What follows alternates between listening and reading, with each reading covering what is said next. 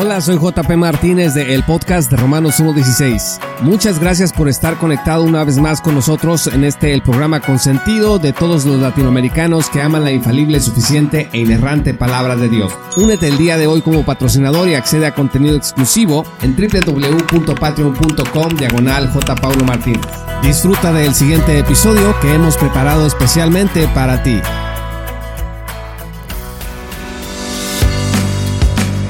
Bienvenidos a esta nueva sección Charlas con Freddy. Freddy es un hermano chileno que es un creyente en la gratuidad de la gracia desde mucho antes de que yo conociera, de hecho, eh, acerca de esta preciosa teología de la gracia gratuita y él es un hombre que ha tomado sus cursos sobre predicación expositiva, entre otros estudios. Se congrega en Chile, ya nos contará él mismo. Y yo tengo comunicación con Freddy a través de WhatsApp y hemos tenido charlas muy interesantes que a mí se me ocurrió que la gente debería de escuchar al menos algunas de estas charlas y por eso le propuse a Freddy que por qué no podemos publicar algunas de estas charlas para que la gente pueda aprovechar también este conocimiento que compartimos mutuamente, este interés, este amor por la gratuidad de la gracia. Así que Freddy, bienvenido a esta nueva sección de charlas con Freddy, la pesadilla de la salvación por señorío.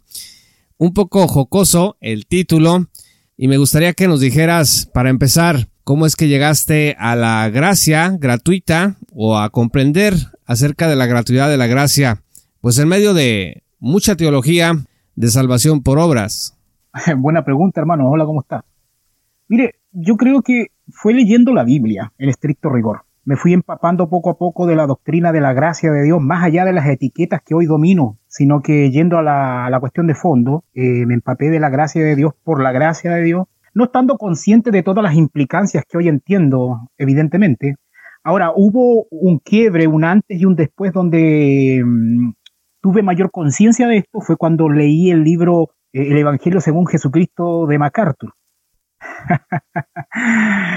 Eh, se supone que el libro tenía que convencerme de la salvación por señorío, pero fue todo lo contrario, porque cuando empecé a leer el libro, si bien es cierto, habían cosas que me gustaron al comienzo, pero después cuando empecé a reflexionar, a reflexionar, a leer este libro, esto de alguna manera chocaba con lo que yo había leído en la Biblia.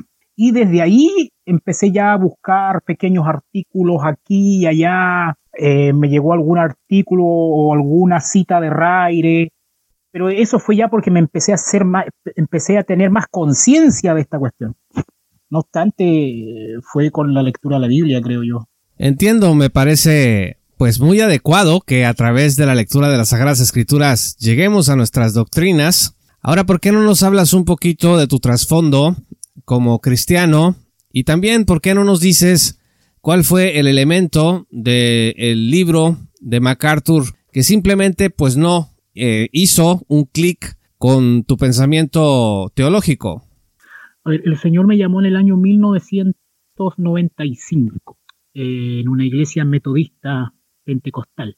Fue un mensaje sencillo, un mensaje como que vivió Spurion cuando el Señor lo llamó. Eh, eso fue en el año 1995. Eh, eso fue en un pueblo rural, pequeño, en una vigilia. Aquí se llaman vigilia cuando la iglesia se junta a adorar a Dios toda la noche. Yo fui invitado y el Señor me llamó en ese año 1995. Podría contarle muchos más detalles, pero como es panorámica la cuestión, continúo. Después viajé eh, con mi familia, nosotros vivíamos en un campo nos vinimos a vivir acá a la ciudad de Osorno, que es una ciudad al sur de Chile, que es la ciudad que actualmente vivo.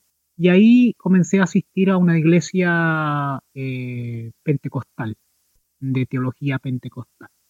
Desde el 95, 1995, yo estuve en esa iglesia hasta como el 2003 más o menos, es decir, ocho años, del año 1995 al 2003. Pero era una iglesia tradicional, fundamentalista, donde el real era eh, la experiencia, experimentar cosas, sentimientos, etcétera, etcétera.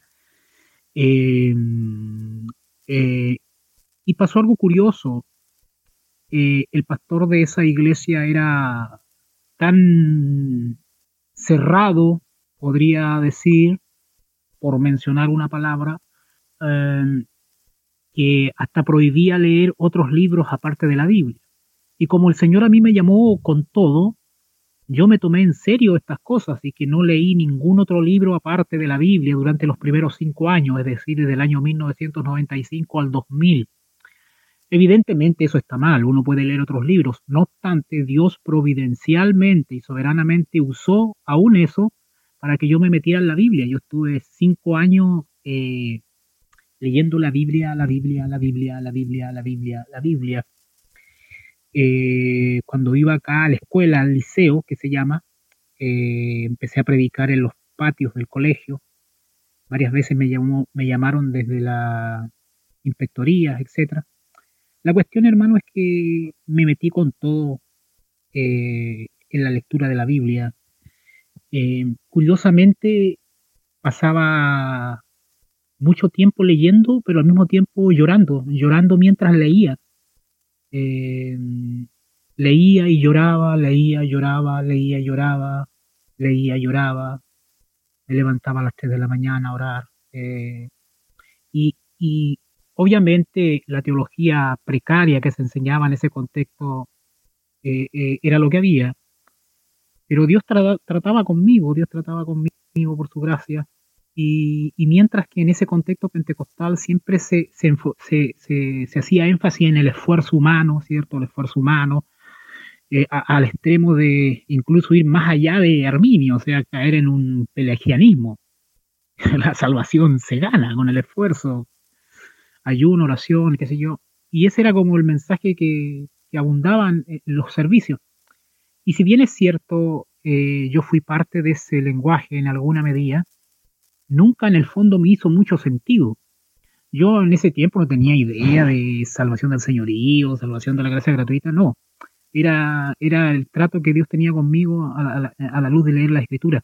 Y mientras el discurso reinante era que había que esforzarse y que siempre se estaba dando elogio a los que se esforzaban porque asistían a los servicios, etcétera, etcétera, ayunar, orar, curiosamente para mí, a nivel de experiencia, yo no encontraba que esas cosas eran difíciles, hermano. Yo nunca encontré que el Evangelio era difícil. O sea, desde un punto de vista humano, llevarlo obviamente es difícil, pero, pero yo siempre noté que la gracia me llevaba cargado.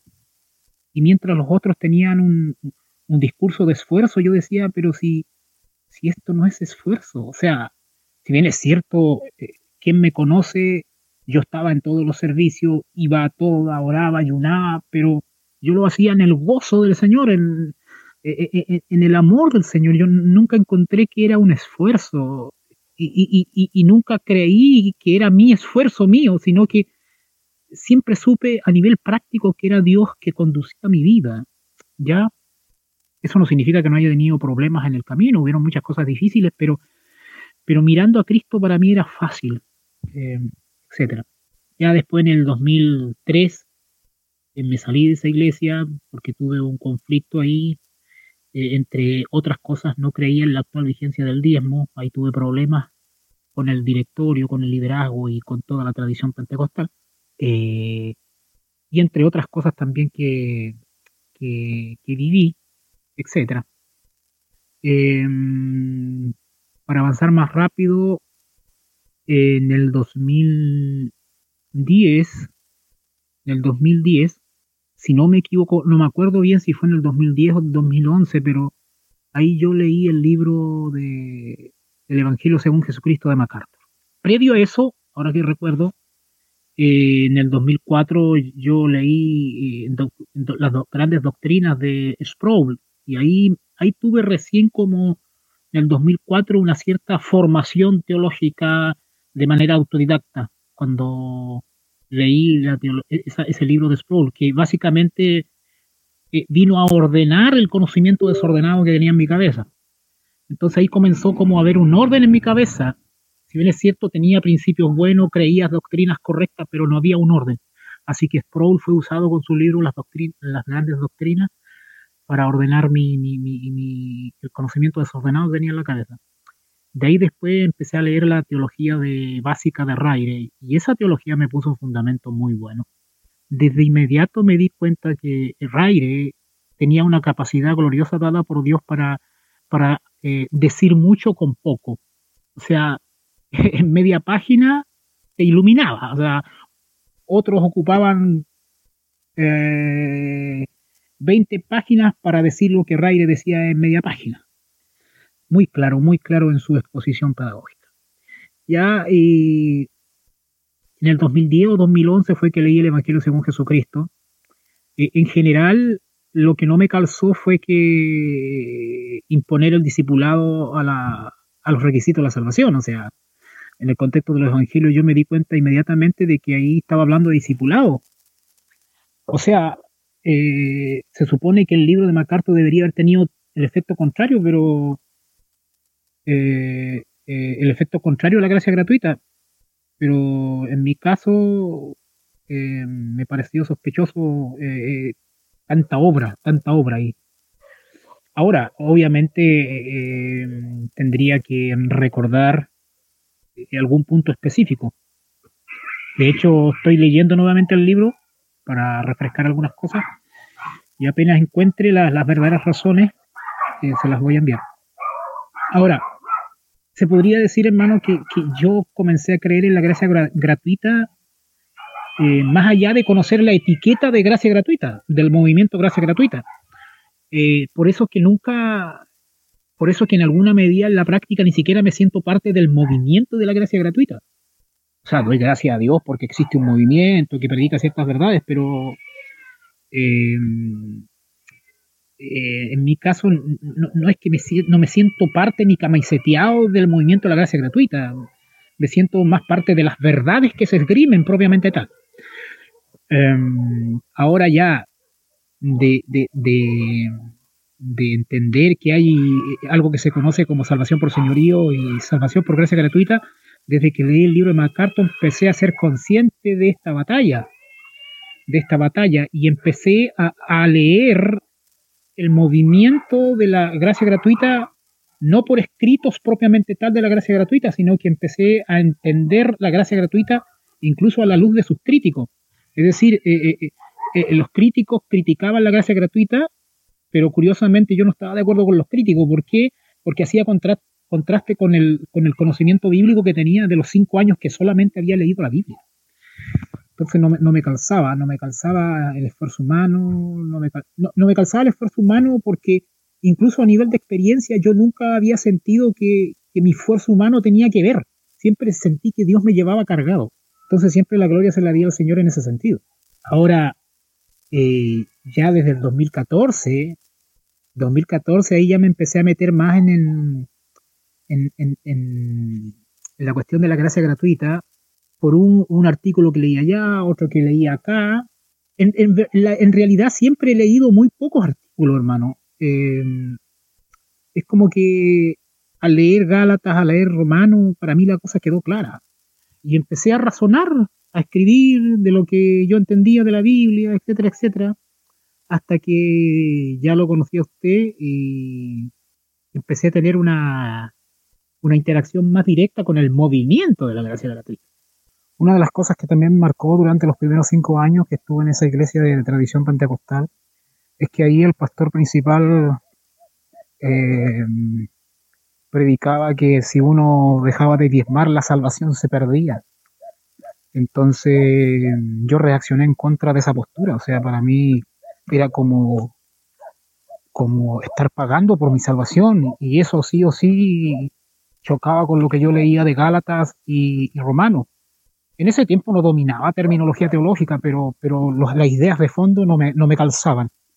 Muy interesante, estimado Freddy. Si nos puedes decir eh, cómo ha sido o fue tu experiencia con la gratuidad de la gracia, porque entiendo que en Latinoamérica la controversia de salvación por señorío pues es prácticamente desconocida la gente no sabe ni siquiera de qué se trata muchas veces. Y me gustaría que nos dijeras cómo te fue, porque un cristiano de pronto expresando de esta manera la gratuidad de la gracia en medio de un ambiente hostil a tal gratuidad, pues debió de haber sido difícil. ¿Y a qué crees? Pues que se debe esta renuencia a admitir la gratuidad de la gracia, porque sigue siendo un escándalo que pues se acusa de que en realidad es la venta de un evangelio barato. ¿Qué piensas al respecto? La verdad, hermano, es que acá en, el, en Chile, en el sur de Chile, específicamente, eh, eh, a la gente, por lo general, a nivel cultural, le atrae bastante el autoritarismo. Esto se manifiesta de gran manera dentro de la tradición pentecostal chilena, eh, con mayor énfasis en la expresión folclórica del pentecostalismo chileno. Me imagino que en otros lados igual, pero yo tengo la experiencia acá de Chile.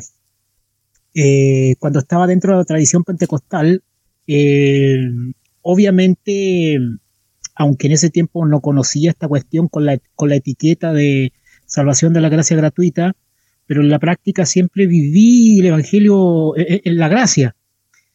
Y, y, vivir el Evangelio en la gracia sí o sí incomoda a tu contexto. encuentras oposición de una u otra manera y, y, te, y te vas quedando solo en la práctica, te vas quedando solo porque empiezan a mostrarte que eres como un tipo raro, una especie raro de cristiano, solamente por vivir el Evangelio en la gracia de Dios. Ahora, una vez que salí de la tradición pentecostal, eh, también anduve un tiempo con, con el ala de MacArthur, eh, que también esgrime en el término gracia, y hubo, varias cosas que yo compartí con ellos. Eh, pero después conforme convivía con ellos, eh, también empezó a haber ciertas diferencias. Yo tenía un concepto distinto de la gracia que ellos. Me parecía que ellos usaban la gracia solamente como pretexto para ocultar un mensaje de obras y eso chocaba conmigo. Y obviamente también nuevamente se manifestó que me fui quedando solo que me fui quedando solo en, esta, en esta experiencia, en este camino. Hasta que en el 2014, 15, 16, en realidad ya no me acuerdo el año específico, fue que me junté con unos hermanos, en este caso el pastor Rodrigo Palma de, la iglesia en Valdivia, en la cual me congrego, y él sí, él aceptó el Evangelio de la gracia gratuita, no solamente porque lo haya escuchado predicar de mis labios, sino que Dios también ya venía trabajando en él. En este aspecto tenemos mucha comunión con el pastor Em, Rodrigo Palma, de Valdivia. Él también se adhiere al, Evangelio de la Gracia Gratuita. Eh, no obstante, seguimos siendo muy pocos, muy pocos. Y, en alguna medida seguimos sintiendo esa soledad, esa soledad en cuanto a, a, ser pocos. Así que sí, le respondo que, que uno es puesto en un sitial de soledad, de soledad. Eh, no es comprendido, eh, hasta cierto punto se le etiqueta a uno de que uno promueve un evangelio liviano, no siendo así. Todo lo contrario, eh, justamente es el Evangelio de la Gracia Gratuita que me hizo crecer en celo, pero no un celo arbitrario, sino un celo conforme a ciencia, conforme a la luz de la palabra de Dios. De hecho, si hay, si hay un evangelio celoso es el Evangelio de la Gracia Gratuita porque no admite obra. O sea, eh, si hay un camino estrecho para ser salvo, es eh, entender la gracia gratuita de manera correcta. Es decir, la, puerta ahí sí que se hace estrecha porque eh, es ser salvo a través de la fe y no la fe como un esfuerzo humano, sino como un don y una gracia dada por Dios. O sea, o sea, si no, si no es por fe, no es por gracia. Eh, de hecho, eh, querer esgrimir obras humanas es un camino de, de, facilista. Es, el camino ancho es el camino de las obras. Al hombre le encantan las obras. El camino estrecho es el camino de la fe, de la salvación por gracia por medio de la fe. Así que mm, sí, poco comprendido, pero gracias a Dios, hermano, poco a poco han habido personas que están, Dios les está abriendo los ojos, están entendiendo la gracia gratuita y se están dando cuenta que el, verdadero evangelio que ofende al mundo y al, mérito humano es, el evangelio de la gracia gratuita. para buscar a, alguien que, predica o promueve o le gusta el Evangelio por obras, no hay que ir muy lejos. De hecho, mi naturaleza caída le encanta el Evangelio por obra. Eh, tengo una batalla continua contra mi propia carne, porque a mi carne le gusta el mérito, le gustan las obras, entonces es el que tengo que matar diariamente. Y el que realmente mata a, esa, a esa naturaleza caída es el Evangelio de la gracia gratuita.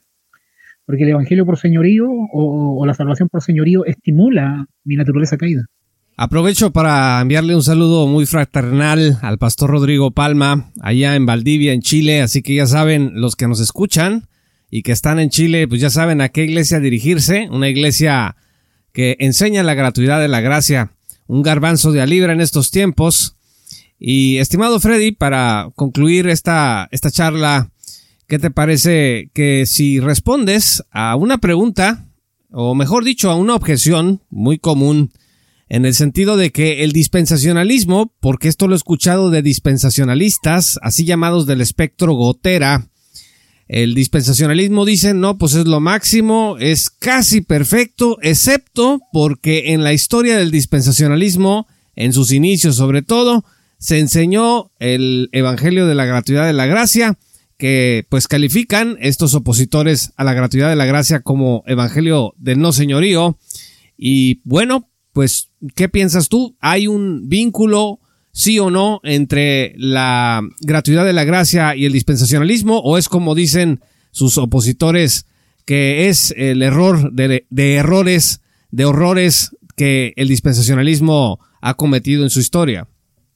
Yo pienso, hermano, que un verdadero dispensacionalista es aquel que tanto en lo teórico como en lo práctico predica el método gramático histórico de interpretación. Y no solamente lo predica, sino que busca ser consistente. En ese sentido, el dispensacionalismo como sistema es el que ha levantado la bandera eh, con mayor ímpetu en esta cuestión. Porque uno podría decir que, una de las características del dispensacionalismo es que hay una diferencia entre Israel y la iglesia. Y evidentemente la hay. Eh, o que el fin de todo esto es la gloria de Dios, claro que sí. Y en ese sentido, Raire tenía razón cuando propuso su sine qua non en su libro Dispensacionalismo Hoy. Pero yo creo que la verdadera característica del sistema dispensacionalista es proclamar en lo práctico y en lo teórico, en lo teórico y en lo práctico, el método gramático histórico de interpretación literal y ser consistente, es decir, aplicado a todas las ramas de la teología. Así que ese dispensacionalismo agotera que reduce el dispensacionalismo solamente a la parte escatológica y eclesiológica, creo que se queda corto. Creo que un verdadero dispensacionalista aplica el método a todas las ramas de la teología, incluido la soteriología. Y el dispensacionalismo de pura cepa o pura sangre no reduce la aplicación del sistema solamente a la eclesiología y la escatología, sino también a la soteriología. Y es en este sentido donde el dispensacionalismo clásico y tradicional, revisado, etcétera, em, ha aplicado el método también a la soteriología. Para mí, hermano, e-, esas clasificaciones que se hacen de dispensacionalismo clásico, tradicional, revisado, etcétera, etcétera, si cierto, tienen un valor pedagógico para entender ciertas dimensiones de la evolución del mismo, no obstante, para mí solo existe un dispensacionalismo aquel que aplica de manera consistente el método gramático histórico de interpretación. Y, si ha habido avances dentro del dispensacionalismo, no es que hay nuevos dispensacionalismos, sino que hay aplicaciones más precisas del método gramático histórico de interpretación. Como sistema avanza, crece y no hay problema con eso. Pero creo que los primeros dispensacionalistas no solamente se limitaron a la parte escatológica y, eclesiológica, sino que también se metieron en el área soteriológica y creo que eso es algo que hay que aplaudir. Y en ese sentido existe una estrecha relación en, el, eh, en, en, la tradición del movimiento de la gracia gratuita y el dispensacionalismo. De hecho, creo que en ese sentido la gracia gratuita está intrínsecamente relacionada con el sistema dispensacional. Y aquel que quiera negar eso, lo puede negar porque tiene intereses creados o porque quiere desenmarcarse de, del verdadero dispensacionalismo. Lo que pasa es que hay algunos que quieren tener un pie en, el, en la teología reformada y otro pie en el dispensacionalismo. Entonces están ahí, ahí juegan. Ese es el dispensacionalismo a gotera. Eh, ahora yo creo que nuestra verdadera fidelidad debe ser a la escritura. Y justamente el verdadero dispensacionalismo predica el método gramático histórico de interpretación que busca honrar la escritura. Entonces, en estricto rigor, ontológicamente hablando, creo que todo aquel que predica el método gramático histórico de interpretación literal con consistencia y busca ser cada vez más consistente, es un verdadero dispensacionalista, aunque no use la etiqueta de dispensacionalista. Pues muchas gracias Freddy por esta charla. Creo que aventaste al final un tema, esto de tener un pie en el dispensacionalismo y uno en la teología del pacto.